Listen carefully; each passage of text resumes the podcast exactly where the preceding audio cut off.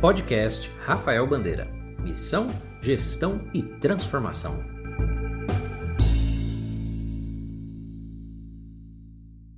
Nós sabemos a importância que a atividade de captação de recursos tem no dia a dia de qualquer organização da sociedade civil. É através dela que os projetos são garantidos, sem falar na busca por doações não vinculadas, né, normalmente direcionadas para o custeio da organização.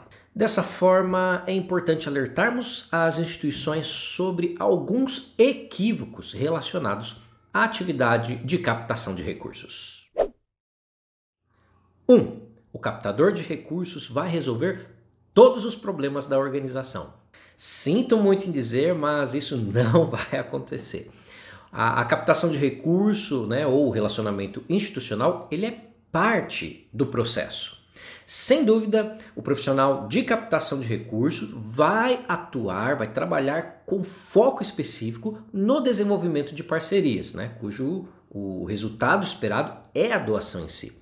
Contudo, a organização precisa estar atenta às outras atividades do dia a dia, a fim de que o trabalho de captação de recursos não venha a ser prejudicado ou até mesmo perdido. 2. O captador de recurso é quem tem os doadores. Mais um erro clássico. O captador de recurso não tem doadores, nem pode ter. Os doadores são da organização, da causa em si, mas não pertencem ao profissional de captação de recursos. O que ele pode dispor é de uma rede de contatos, mas nunca pode afirmar que quando sair daquela organização, ele vai levar os doadores com ele. Isso seria antiético, além de faltar com respeito àqueles que acreditam no projeto da organização. 3. O captador de recurso trará dinheiro em curtíssimo prazo. Um trabalho de captação de recursos, em geral, produz resultados a médio e longo prazo.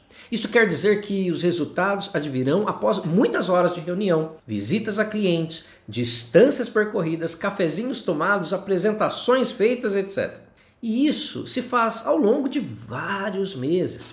Normalmente é, leva-se de 12 a 18 meses para uma organização ter o retorno do trabalho de captação de recursos através da consolidação de relacionamentos com parceiros e doadores.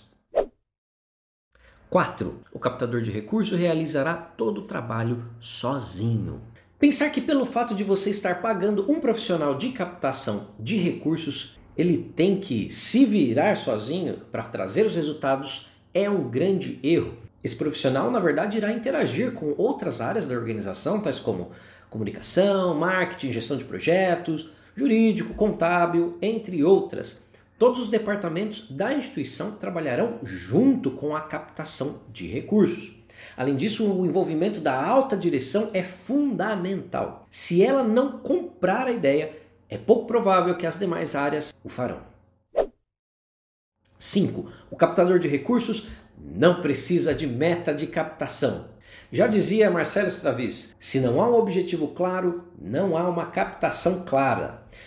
Não saber o valor que precisa ser captado certamente é uma falha grave no processo de planejamento de captação de recursos e certamente a avaliação dos resultados estará comprometida.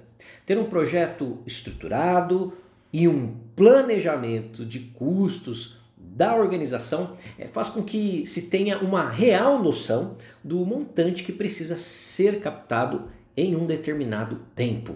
De posse dessas informações, o profissional de captação de recursos terá uma compreensão clara e objetiva das ações que precisam ser tomadas para que a sustentabilidade da organização ou de um projeto seja garantida. Obrigado por ouvir este episódio do podcast. Saiba mais em rafaelbandeira.com.